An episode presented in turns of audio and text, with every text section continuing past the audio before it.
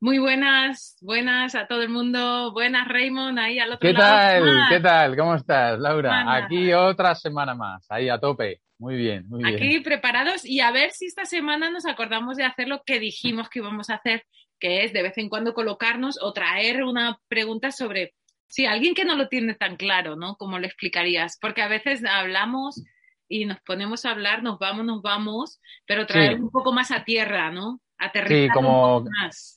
Damos por hecho mucha terminología, a lo mejor desde el punto de vista espiritual o de desarrollo personal, y a ver si, si caemos y nos ponemos ¿no? en el otro lado. Sí, sí, sí, a Eh. ver, lo vamos a intentar al máximo, pero nosotros tenemos cuerda para rato y nos liamos, ya, ya nos veis. Cha, cha, Sí, cha, cha, sí. cha, cha, y ya está. En este vamos a hacer el esfuerzo de, de, de ir a aterrizar, coger esa costumbre. Venga, ¿qué nos cuentas esta semana? A ver, pues mira, reflexión, reflexión de esta semana, sí. eh, voy a intentar eh, ser muy rápido. Esta semana, pues por ejemplo, hemos sacado un, hemos sacado un, curso de cómo generar ingresos viajando, ¿no? De cómo, de cómo vivir eh, de nómadas yo con otras nueve personas más, otros, otros nueve viajeros así eh, nómadas. El curso lo promueve Vivir en Ruta. Y justamente antes del lanzamiento, esto se lanzó el domingo 26, y un día antes, me acuerdo que hice un vídeo muy rápido eh, porque según nos dijeron los promotores, pues teníamos que dar como un código de promocional, ¿no? Un código para, oye, meter esto- estos códigos porque cada profesor que estamos en el curso, a través de estos códigos, pues tú, una parte del, del- del dinero del curso, pues va a cada proyecto, ¿no? Va a cada proyecto nómada. Y nosotros lo que decíamos en ese vídeo era, oye chicos, el curso está brutal y es cierto, eh, yo nunca me la juego con, eh, eh, con estas cosas, pero si metéis este código profesional, apoyáis este proyecto. Entonces, ¿qué es apoyar el proyecto Otra Vida es Posible? Pues que, puedas seguir generando eh, contenidos de valor, ¿no? A través de vídeos, podcasts, etcétera, pues para seguir un poco pues reflexionando y que cambiando la vida de mucha gente, ¿no? Que hasta ahora pues ha, eh, ocurrido así. Entonces, ¿qué pasó? Que hice ese vídeo el sábado como para anunciar, oye chicos, sale el curso el domingo, y va a haber unos descuentos del 25% con estos códigos de promoción y aparte pues apoyéis estos proyectos eh, pues personales de cada uno. Madre mía. Bueno, no hubo críticas ninguna, pero me acuerdo que, que hubo un- una crítica de alguien, ¿no? Que me quedé pensando yo ahí, que no me molestó ni nada porque yo lo entiendo, estamos expuestos en las redes y estamos acostumbrados. Pero me acuerdo que dijo, joder, tío, eh, llevo un montón de tiempo siguiéndote y cuando has empezado a hablar de que hay un curso y que hay descuentos y, de que hay un precio y de que vais a ganar dinero, me dice, me pone el tío, se me ha caído un mito al suelo. O sea, no pensaba yo que te ibas a meter en cosas de descuentos y tal, y, de códigos promocionales y tal. Entonces me, queda, me estaba quedando pensando y digo, joder, digo, ¿qué, he hecho, qué habré hecho yo distinto, no? Eh, porque al final eh, yo tengo un proyecto que a través de mis libros, ¿no? Eh, pues aportas valor, un valor a través de conocimiento y la gente hace un intercambio con dinero, pero que es una energía, que el dinero es una energía que muchas veces tenemos como, ¿no? Ideas limitantes con respecto al dinero. Y tú dices, hostia, qué fuerte, que en cuanto tú saques en algún sitio que vas a cobrar o que vas a ganar dinero, es como ya hay algo que, que a mucha gente le falla en la cabeza. Es como que genera contenidos, todo muy bien, aporta valor, eh, pero si ganas pasta ya no me mola, ya no me mola eh, tu rollo. Porque al final, fíjate que tú lo sabes, ¿no? En el curso eh, yo lo único que he hecho es eh, ayudar a otra gente a que pueda vivir como vivo yo, de vender libros, de escribir libros y de poder venderlos en las redes. Me acuerdo contigo que cuando tú escribiste tu libro, ¿te acuerdas que nos estábamos echando una mano completamente gratis de cómo hacer todas estas cosas? Sí, a mí me Y- diste ese curso totalmente gratuito, además Totalmente. intensivo, Bueno, vamos. Pues he hecho exactamente lo mismo, pero para que veas lo que son muchas veces las creencias limitantes con el dinero, de que ya directamente hay gente como que te pone la cruz y ya es como todo muy bien, pero no ganes pasta. Entonces yo digo, bueno, solo quería hacer la reflexión que ya me ha alargado mucho. En, el- en mi libro lo hablo, las creencias con, limitantes con el dinero tiene que ver con la herida de injusticia, por favor, leer sobre ello, porque la gente que tiene la herida de injusticia y está muy, muy desarrollada, piensa que es injusto tener más dinero de los demás o piensan que sus posiciones de su status quo eh, actual no se lo han ganado. Entonces, a nivel inconsciente, mucha gente que tiene herida de, de- de injusticia le cuesta generar dinero, incluso cuando lo tiene, inconscientemente dilapida el dinero y no se da cuenta. Y eso está ahí, creencia limitante. Simplemente eso, me, he alargado bastante. Pero bueno, espero que quedase, que quedase clara ahí la reflexión. ¿Y la tuya cuál, cuál, cuál ha sido esta semana? A ver. Que esto tampoco, tampoco andamos en un cuenta, en un cuenta kilómetros, iba a decir. Ya, pero bueno. En un cronómetro. Por no hacerla muy larga. Pero hay cosas que merecen que se uno, sí. Eh, pues yo, ah, claro, y es que eso, pues como tú, reflexión, todo el tiempo es una reflexión del momento. Pero esta, ahora es como muy, ¿qué, qué, qué pasa aquí ahora? hablar un poco de qué pasa aquí ahora, em, pues digo, ostras, pues voy a hablar de lo que pasa aquí ahora. La regla. Señores, hoy me vino la regla. Mira. Una celebración, una celebración. Yo he vivido en la vida esto, por eso me, me, eh, porque he vivido las dos cosas, como siempre hablamos de un montón de las cosas que hablamos es porque las hemos vivido. Mm, esto de tener la regla y estar muy desconectada de ella en el e, es desconectada en el sentido que ahora estoy conectada, ¿no? Porque ahí puede, eso es un, campo muy grande. Mm, mm. Pero incluso de, decir, joder, la regla, qué putada, ¿no? O yo qué sé, o, y sufrirla más en muchos sentidos, como hmm. es algo que te sucede y que realmente entorpece o molesta, o vamos, que no es lo mejor que te puede pasar. Y, ahora realmente lo vivo como una celebración y no, tampoco os paséis, no de, ¡uh! Pero, ostras, es que es, que es una maravilla, es que es la maravilla del cuerpo humano funcionando como lo que es, es una, la perfección mm. del cuerpo, ¿no? Es, es algo impresionante. Y, y, luego también en todos estos años últimamente pues he aprendido más, hay también mucho más movimiento de mujeres en cuanto a muchísima más información. Se decía que las, eh, se, se, estudió, toda la medicina se estudió a base en los primeros tiempos de hacer a los muertos, ¿no? La biopsia se dice, de, de, de hombres, porque a las mujeres, como eran normalmente médicos hombres, no estaba bien visto la religión de por medio que se hicieran biopsias en cuerpos de mujeres y de ahí que hay un gran, ha habido un gran desconocimiento de muchas cosas en cuerpos de mujeres. Pero en fin, para no alargarme, porque esto puede ser un tema, eh, eso, empezar a, ahora hay muchísima información en las redes, podéis mirar. Eh, hay incluso aplicaciones que te pones y, te, y es empezar a darte cuenta, hacer mucho más, hacer una regla consciente, en el mm. sentido de ser consciente cómo tú la tienes y qué pasa en tu cuerpo, qué te sucede en la primera semana, la segunda, en qué estás, y, y te das cuenta que cuanto más la conoces y te conoces, más fluyes y, realmente te empieza a aportar empieza a ser no algo que te entorpece, sino algo que realmente te trae muchos regalos en el mes, no solo cuando te vienes, sino durante todo el mes. Si fluyes con ella, es como una danza juntas o es como un quererla quitar del camino y ella siempre está en el medio, más o menos. Y ya lo dejo ahí. No, está guay. Mira, nunca solo... Eh, nunca sigo no, no contestamos en las reflexiones, pero hoy me parece como muy interesante porque, o sea, yo lo veo como como que la mujer, nosotros también lo tenemos, pero en este caso que estás hablando eh, de, la regla, como las estaciones de un ecosistema, ¿no? Eh, creo que el tener la regla podría ser eh, el otoño perfectamente. Tienen que caer una serie de, tienen que caer las hojas para renovarse otra vez, ¿no? Toda, toda la naturaleza. Y el otoño no se pregunta, uy, qué mal, es que me están cayendo las hojas, esto es malo para mí. No lo juzga, ¿no? Que eso sí que es mucho del ser humano. Entonces estoy contigo en el que no, míralo como una celebración y un proceso totalmente eh, natural, como que se caen las hojas, porque algo nuevo va a renovarse, va a nacer y va, ¿no? nueva savia, etcétera, con lo cual agradecerlo de esto que parece que, me, está molestando tiene todo el sentido porque ahora va a venir algo, eh, el rollo maravilloso. Es como muchas veces nos pasa cuando, cuando llueve, ¿no? Que decimos, joder, es que llueve y, la tierra, ¿no? Representa cómo nos vivimos también a nivel interior. Muchas veces nosotros nos tenemos que sentir tristes y con dolor, o sea, tiene que llover dentro de nosotros para que crezca algo después. Entonces es maravilloso, ¿no? Esa lluvia, ¿no? O ese otoño o, ese, o esa regla. Bueno, me ha venido, ¿eh? No, no tenía no, quería participar, pero me ha venido así y ya lo digo. Total, y súper guay, pero y, además de esto se trata de todo esto que hacemos, ¿no? Pero y ya como lo último, y es sobre todo el, el es, eso que tú dices, es el el aceptarlo, o sea, el, el, el, el, permitirlo.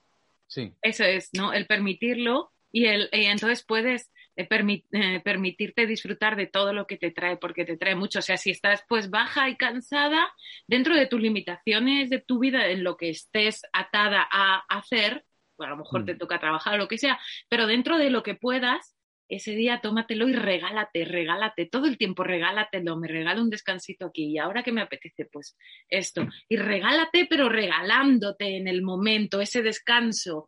Y cuando tú te, te celebras a ti misma, sí, y te permites, y es mm. cuando empiezas a dejar de sufrirla tanto. Y eso está hoy, bueno, eso, hay muchísima información en las redes y, y pues las mujeres tenemos que integrar y conocer más y más y más y más y escuchar más, escucharlo y, darnos cuenta que es un regalazo. Pero en fin, em, tú tienes el tema, ¿verdad? Ahora. Sí. Sí, eh, hoy quería hablar de hoy quería hablar de un tema que, salió hace poco que estaba hablando con eh, con un colega, ¿no? Y de, de una, un tipo de, trampa social eh, que existe y, bueno, os quería contar este caso en particular de, un amigo mío que estábamos hablando, ¿no? Y, me estaba comentando que, estaba haciendo un trabajo de mierda, ¿no? no vamos a decirlo así, entre comillas, pero que él llevaba muchísimo tiempo eh, intentando buscar eh, tiempo para realmente descubrirse, ¿no? Eh, saber lo que quiere hacer o incluso empezar a hacer cosas que realmente le motivaban y le hacían feliz, pero no llegaba a ese momento nunca porque siempre tenía en la cabeza como me tengo que mantener. Si no me mantengo, ¿cómo voy a tener dinero para poder, no? Imagínate, cumplir mi propósito o realmente profundizar o formarme en algo que, quiero hacer. Y entonces, pues estábamos hablando y yo, pues, eh, no sé cómo fue la conversación, pero yo le dije, hombre, pero yo lo que veo es que sin querer no te estás dando cuenta que estás como en la, en la, trampa social, ¿no? En una de las trampas eh, sociales. Y esto lo voy a contar como para reflexionar, que yo muchas veces lo reflexiono y lo reflexioné hace muchos años que es como que nosotros estamos en una sociedad que realmente pasa como, eh, como las farmacéuticas un poco. O sea, te crea un problema en el futuro para luego darte una solución. Lo que pasa es que muchas veces no nos damos cuenta cómo nos crean ese futuro. O sea, cómo nos crean ese miedo al futuro, ¿no? Es a través del miedo, miedo, miedo. Es como que empezamos a nacer, no nos damos cuenta y empiezan a meternos cosas en la cabeza, creencias, ¿no? Yo me acuerdo que mi padre cuando iba pequeño, iba, iba con él a, lo mejor a la iglesia, mi padre veía a lo mejor un mendigo en las escaleras de la iglesia y me decía, mira, como no estudies, te vas a convertir en ese señor y vas, a tener, y vas a tener que pedir dinero. Eran cosas muy duras, pero claro, imagínate, mi padre, con la edad que tenía, ¿no? Casi 90 años, pues una persona que había nacido en el año 32, imagínate, eh, Segunda República Española, pues dices, madre mía, ¿no? Y a veces me decía cosas como, si no estudias tendrás chofer. Y yo le decía, así, ah, papá. Me decía, sí, irás detrás en el camión de la basura diciendo, venga, adelante, cogiendo basura. Y yo decía, y decía, joder, chaval. Pero claro, cuando eres pequeño, tú no te das cuenta de esas cosas. ¿No? Realmente es la forma que tienen esos padres de hacerte ver como tú tienes que pensar en el éxito y esto no es éxito. ¿Sabes? O sea, te está diciendo, te estaba diciendo ya que, que ser barrendero no era éxito. O que si, pues no sé, incluso tú decides que quieres eh, pedir o hacer algo y que eso no es éxito, no. No tiene nada que ver si te sientes bien, eres feliz o quieres ser coherente con tu vida. No, no, eso no se evalúa. Entonces, lo que me refiero es que al final hay una serie de creencias que tú las estás mamando desde pequeño, esa y un montón de cosas más, y tú ya creces con la sensación de el futuro es un problema. O sea, estoy en una sociedad que me deja muy claro que el futuro es un problema. Entonces, yo te voy a vender también como sociedad, te vendo que el futuro es un problema, te meto un montón de miedo y te voy a vender también la solución. ¿Cuál es la solución? Que el futuro es un problema y la solución está en que te busques un trabajo de mierda muchas veces porque nos educan para ser mercenarios y trabajar por dinero y no por pasión, como muchas veces hemos hablado en este podcast. Entonces, tienes que ganar dinero, que es lo que importa, para luego tener una, casa, hipotecarte, casarte, tener hijos y comprarte el perro de los anuncios de, de escotes. Y con eso se te va a solucionar el problema que yo te he creado, ¿no? Pero tú fíjate, luego yo he estado viviendo, a lo mejor eh, compartiendo en comunas, anarquistas, ¿no? Pasando tiempo ahí, y yo me fijaba que, claro, todas estas creencias no se le estaba dando a los niños. A los niños les estaban creando desde pequeño que el futuro era un problema. Todo lo contrario, le estaban diciendo el futuro es maravilloso porque lo creas tú. ¿no? Entonces es como, ostra, qué fuerte. Pero muchos de nosotros sí que tenemos la sensación de que miedo y la incertidumbre, por eso hay tantísima ansiedad, porque la ansiedad es falta de aceptación al futuro, es miedo al futuro, a lo que puede venir y tú no te sientes preparado para ese futuro. Y en ese sentido, claro, yo digo, madre mía, claro, es que tú eh, estás buscándote un curro eh, que no te gusta, que lo que le pasaba a él es esto, estás dedicando un montón de horas de tu vida, llegas cansado porque muchas veces trabajas 10 horas, ¿sabes? falta de autenticidad en la persona, y yo le dije, cuando hay falta de autenticidad en la persona, aparecen, se saltan, emergen las heridas del alma, las heridas emocionales, eh, tus angustias, etcétera, tus disgustos del alma. ¿Y qué pasa cuando estás ganando dinero en un sitio que no te gusta? Que al final el dinero te lo gusta, te lo gastas porque eres adicto. Entonces, lo que me estaba contando es la cadena del hámster, es trabajo en un sitio que no me gusta, trabajo muchas horas, estoy cansado, llego desgastado, pero llega el viernes y como me lo merezco porque llevo cinco días puteado, pues me voy, me voy a un McDonald's, me voy a la pizzería, me voy con mis colegas, me lo gasto en alcohol, empiezas a gastarte el dinero y dices, no, no, pero que el dinero este era para tu proyecto, era para descubrir tu propósito, no era para fundírtelo en adicciones. Ya, pero es que me siento mal. Y entonces yo digo, hostia, la trampa. Entonces le dije, apréndete este lema porque es así. El miedo es gratis, pero la seguridad te la cobran. Eso es lo que hace esta sociedad. Entonces es como, y eso es lo que nos están haciendo todos los días ahora con los medios de comunicación, con lo del COVID, con lo del volcán de La Palma. El miedo es gratis, señores. Ahora, como el miedo es gratis, yo voy a buscar seguridad, estoy seguro, y eso es lo que vale pasta. Eso es lo que vale pasta. Que yo quiera un refugio, que yo quiera una casa, que yo quiera mi coche, que yo quiera no sentirme rechazado por mis amigos poderme a tomar una cerveza, poder tener dinero para ir a un restaurante. Ese es lo que vale pasta. El miedo gratis, la seguridad te la cobran. Entonces, claro, yo entonces lo que le estaba comentando es, es que tenemos que ver estas trampas. Tenemos que verlo porque si tú no dedicas tiempo, si tú no creas un pensamiento crítico y dices, no puedo hacer esto, o sea, tengo que buscar otro tipo de soluciones, que ahora hablaremos de ese tipo de soluciones. Te voy a dar paso para no eh, para no liarme, para ver qué, piensas tú. Y ahora, ahora continuamos. oh, seguía escuchándote. anda, que, anda, que nos, dan carrete y empezamos aquí a soltar. Pero sí, pero claro, eh, eh, yo sabes que este tema es un tema que muchas veces intento evitar en tratar con otras personas porque mi, mi, experiencia de vida, la vida que he vivido y que he ido eligiendo vivir, eh, ha sido muy eh, eh, enfocada a evitar eso. Eso exactamente, entrar en eso. Y entonces, bueno, apostando sin saber y jugándomela conscientemente, bueno, conscientemente, aparentemente jugándomela por todo lo que me dicen, todos los que me rodean y todo lo que me rodea y todo lo que me han enseñado esta sociedad, entonces, según eso, me la estoy jugando. Ahora, si lo miramos de otro, a lo mejor no me la estoy jugando, a lo mejor se la está jugando el que lo está haciendo. Pero bueno, entendemos.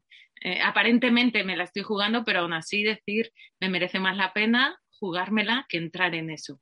Porque mucha, por eso siempre lo intento evitar, porque es como eh, a la gente que vive así y que esa es su normalidad, muchas veces siento como eso que dices tú de Superman, ¿no? No, no que yo sea una Superman, a ver, no me interpretes mal. Sí, sí, sí. Eh, eh, en el sentido de, eh, si yo te expongo aquí lo que pienso, lo que pienso de eso, y por qué no lo hago, y, vivo como vivo, y, cuesta vivir así, porque es ir en, contra de todo, por no tener eso, pues es muy fácil que la gente se sienta herida y se sienta como que es una crítica mala y fea que además duele, que yo pienso, por eso lo intento evitar, porque pienso, a mí eso me dolería un montón porque sería, o sea, o sea, sería que me estuvieran poniendo enfrente a mí, Laura, por cómo estoy hecha, eso sería una, lo de la mediocridad o, una vida miserable. Para mí, otra persona puede eh,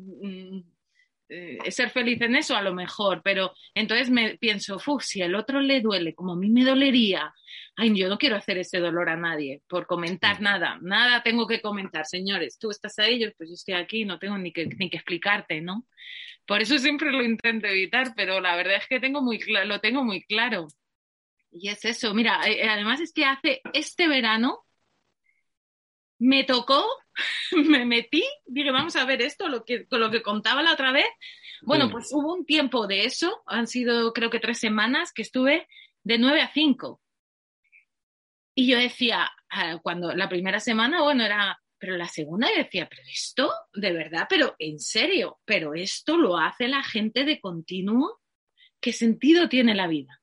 A mí, para mí, la vida deja de tener sentido, deja de tener todo lo que tiene, que me da, eh, se empieza a evaporar, eh, se empieza a desaparecer. Y, porque, claro, tú te levantas, te vas, curras todas las horas que tienes que currar, pero tienes que volver hasta donde vivas. Y eso ya no son de 9 a 5, son más horas.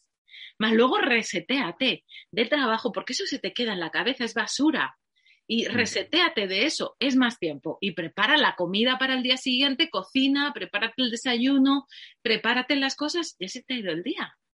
Tú imagínate que tienes una pareja. ¿Dónde, está la, ¿Dónde hay tiempo ahí para una relación de pareja de calidad? Para darse ese espacio. Imagínate que tienes hijos. Yo ya decía, de verdad que, que lo flipaba, decía, pero ¿cómo puede ser que esto esté normalizado? ¿Cómo puede ser? Yo, no me lo explico. Yo no me explico cómo la gente puede vivir así una vida. De verdad, en serio. Y no es una crítica ni es nada. Es simplemente que no me lo explico. Y, hacía de 9 a 5. Me acuerdo que ya al final hay una canción que en inglés es, dice eso, eh, eh, trabajar de 9 a 5, menuda manera de hacer, un, de hacer el vivir working nine to five, what a, make, what a way to make a living. Y es mm. muy así, muy, y me la ponía por la mañana y iba por la casa ya de cachondeo, porque era como, esto se va a acabar pronto, pero esto no tiene sentido.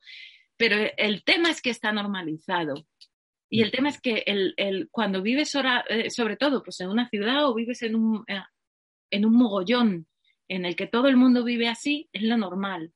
Y, llega eh, la cosa de que el que no lo hace eh, está apuntado con el dedo como tú estás flipado, tú eso no, eso te va a ir mal, te va a ir muy mal. Fíjate que si está normalizado que cuando no lo haces te critican o te, ¿no? Sí. Mm, es que es, es que es un tema muy complicado por lo normalizado que está mentalmente, lo aceptado socialmente. Hemos entrado al trapo de que los que y en países como en España, por ejemplo, que los salarios han bajado tanto en, los últimos años, ¿no? Yo me acuerdo cuando tenía 20 ahora, lo que te pagan ahora, las horas que a mí me dicen que la gente curra ahí.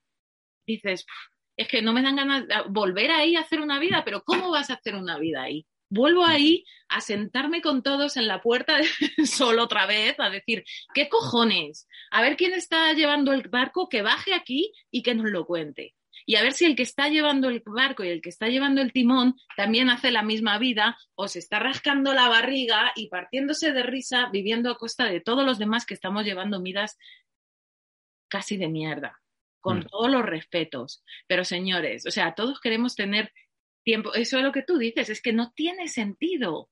Pero yo creo que es que hay que también pararse y decir, a ver, no, no, dejar de, dejar de tener miedo. O sea, yo me acuerdo en la época de mi padre, en, pues después de Franco y cuando empezaron los años así de, de cambio de tener ya un gobierno y todas esas épocas, yo me acuerdo, porque ahora dicen, es que yo tengo una familia y unas deudas. Yo no he vivido eso. O sea, a mí como sacarme de la...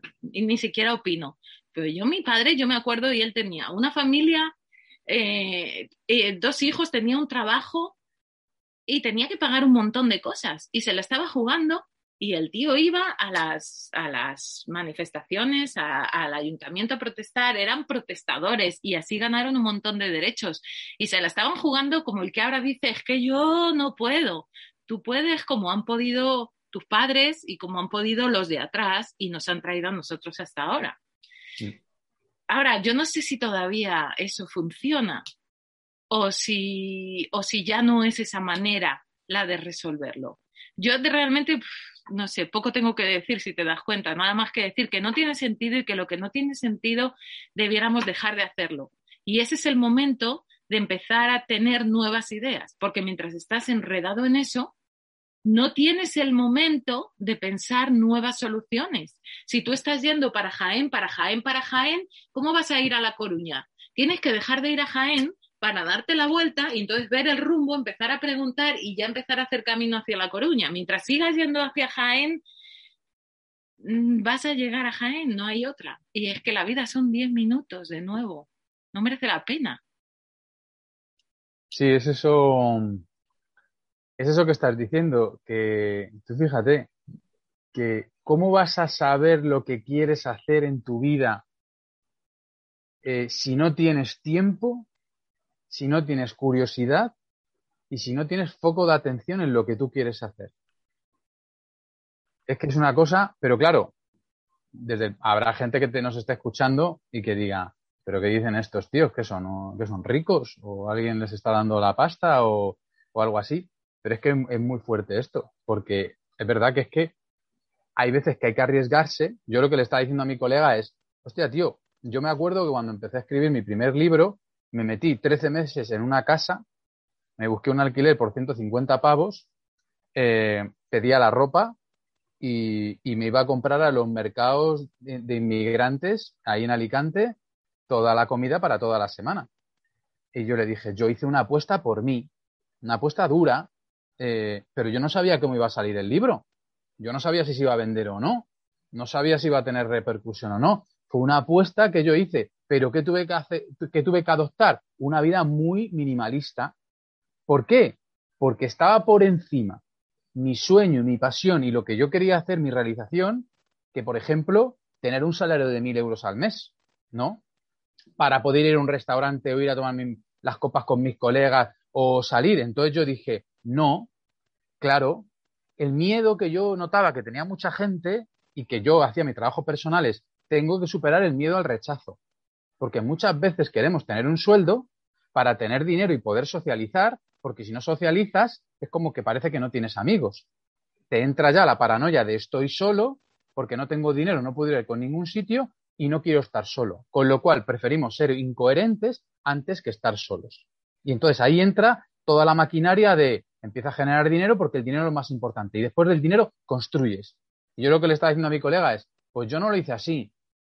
O sea, yo tenía muy poco dinero ahorrado, pero yo hice los cálculos, me daba para vivir al año y yo digo, yo voy a poner aquí todo mi foco. Quiero tiempo. Yo me levantaba por la mañana y me dedicaba ocho horas a escribir full. Mi, mi pasión full a formarme en cómo escribir, en marketing digital, en, todo. Llegaban mis colegas, oye, vamos a cenar al restaurante. Eh, no, yo voy luego. Yo me voy a tomar la cerveza cuando terminéis. Cuando terminéis me mandáis un mensaje y voy en mi bici. No voy a, eh, no me voy a comprar un coche para ir para allá. O sea que, claro, yo le estaba contando eso y digo, ¿eso qué significa? Eso significa sacrificio por lo que vas a hacer. Que no lo llamo sacrificio porque no me costaba. Más que sacrificio, esfuerzo. Vamos a ponerle, no sacrificio. Esfuerzo, disciplina, perseverancia, tesón, ¿no? Y es como, ostras, pero que no hacemos eso. Es como que le damos la vuelta y decimos, no, no, es que para construir primero tengo que tener el salario como para cubrir mis necesidades básicas y más, y luego ya con lo que me sobre me pongo a trabajar en mi propósito. Y hay veces que dices, no, hay veces que hay que jugársela. O sea, hay veces que te la tienes que jugar y decir, ¿qué es lo más importante de mi vida? Es mi amor a mí, es, es lo que yo quiero hacer, es encontrar mi propósito. Por eso cuando mucha gente dice, es que es muy difícil encontrar el propósito, claro, así sí, si yo me busco un trabajo como un mercenario, que para eso nos educan, es a buscar un trabajo al mejor postor, que me pague al mejor postor, no voy a tener ni tiempo para mí, ni voy a tener curiosidad para mí, ni voy a tener foco, mi foco de atención en algo que yo quiero desarrollar y construir.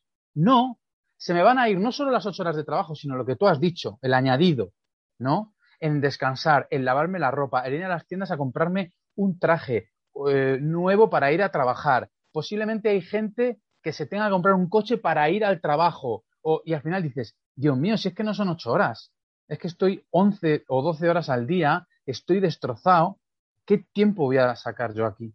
Entonces es que es, eh, es muy heavy. Y muchas veces dices, no lo sabes porque estás en la, como digo yo, es la trampa perfecta.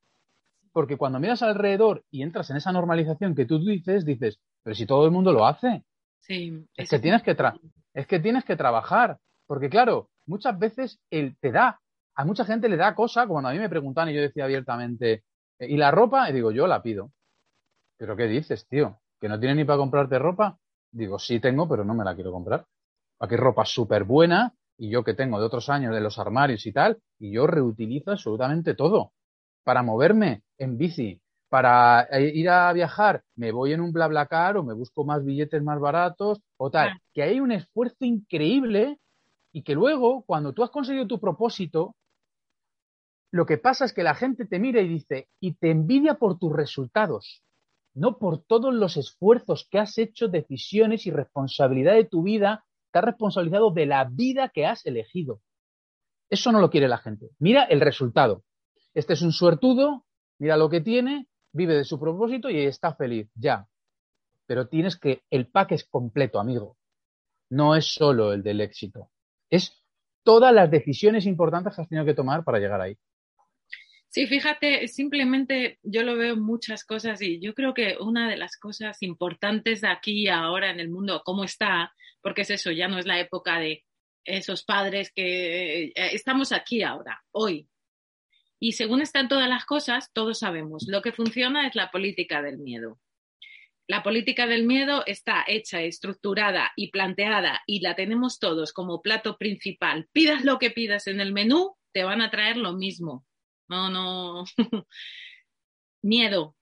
¿Para qué? Para que consumas. Todos lo sabemos, ya lo sabemos, da igual, da igual, es, a niveles grandes, globales, la globalización es la globalización del miedo, para tener a la gente ahí atadita como borreguitos, para que hagan su, venga, tú vete a trabajar y vuelve, vete y vuelve, vete y vuelve, y consume, consume, consume, consume. Eso es lo que ahora parece que se quiere a niveles generales. Luego, hay, diferencias, depende de dónde estés, pero como a nivel, y todos los vemos, ¿no? Por, por resumir y hablar así un poco general y a pinceladas, todos lo vemos, todos lo sabemos.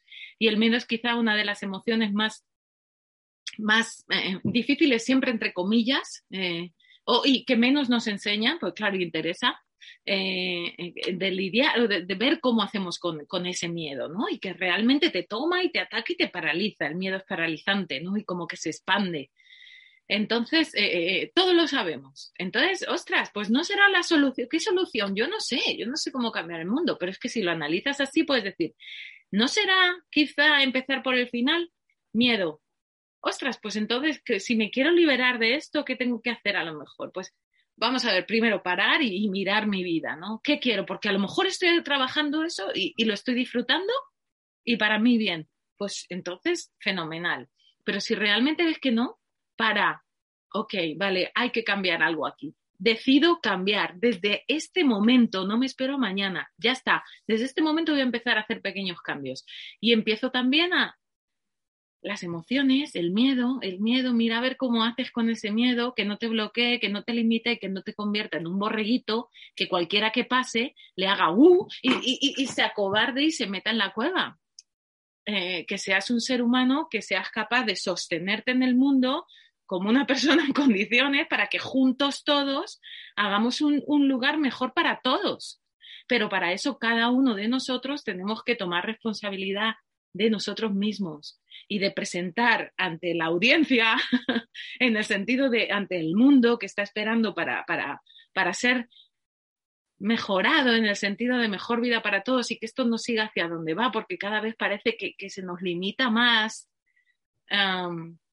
para que eso deje de pasar, pues que al final es que es eso, o sea, trabajo interno contigo mismo de saber eh, lidiar con tus emociones para que no te, te, te, tomen y te cieguen y entonces podamos juntos construir. Eh, pero eso cada uno de nosotros tiene que tomar la responsabilidad de, de nosotros mismos. Vamos a hacerlo todos y, sola, y ya está, cambiamos el Ahí ese es el principio del cambio, de volver hacia La Coruña y dejar de ir que me perdonen los de Jaén. y Laura, Laura, ¿qué le dirías, qué le dirías a una persona que está en otra, que no está en muchas veces cuando hablamos de esos paradigmas espirituales? Digo espirituales porque para mí saber cuál es tu lugar en el mundo, por qué estás aquí, tiene que ver con tu, tu, tu, bueno, el vivir, ¿no? Tu presente 100% despierto o, o hacer una actividad o desarrollar una actividad que realmente dices, me flipa hacer esto, ¿no? Entonces, cuando alguien te escucha a ti, ¿no? Toda esta sabiduría, Laura Martínez, como que parece tan fácil de, como que parece tan fácil de, no, no, toma las riendas de tu vida, eh, porque alguien que, está en otra te dirá, mm, tía, despierta porque sin dinero y sin tener una nómina eh, no sales adelante. Eh, entonces, ¿cómo, ¿cómo, lo explicarías tú? ¿O cuál ha sido tu proceso? Mm, claro, es que lo mío suena todo a, a, a Júpiter. si digo la verdad aquí.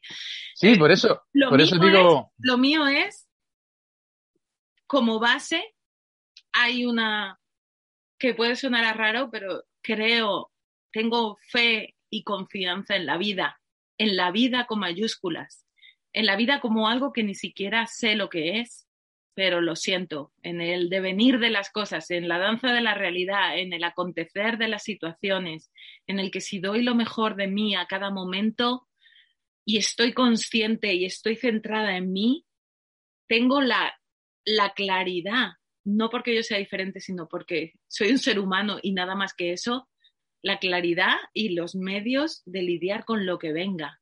Lo tenemos desde la época de las cavernas, en las que podíamos lidiar hasta con leones que venían a comernos y no teníamos ni una linterna. Señores, no somos pobrecitos enclenques, podemos hacer muchísimo. Tenemos, es vivir desde tu, eh, vivir desde tu, realizar tu potencial, tenemos un potencial increíble dentro de nosotros. Siempre que vives en el miedo, estás en la inseguridad y todo lo que eres capaz de hacer y de ser y de entender y de realizar, tú mismo te mediocretizas, si se puede decir así, todo lo que puede ser. Entonces, y mi proceso ha sido, a mí, ¿qué me vas a decir? Que no se puede vivir con, yo he vivido muchísimos años sin, con dos duros, la más feliz del patio de recreo. o sea, eh, he vivido en muchos años, pues en muchos sitios diferentes, sin agua y sin luz, por mucho tiempo, ¿eh? en muchos sitios. No que diga, no es una oda a la, ¿cómo se dice? A al no tener nada, ¿no? No, pero a mí me merecía la pena y me estaba... A la pobreza. No, pero he vivido bien, sin tener realmente nada, o sea, tener literalmente dos duros. Si iba a hacer el espectáculo, veía el sombrero, siempre lo digo, ni cuenta en el banco, un sombrero.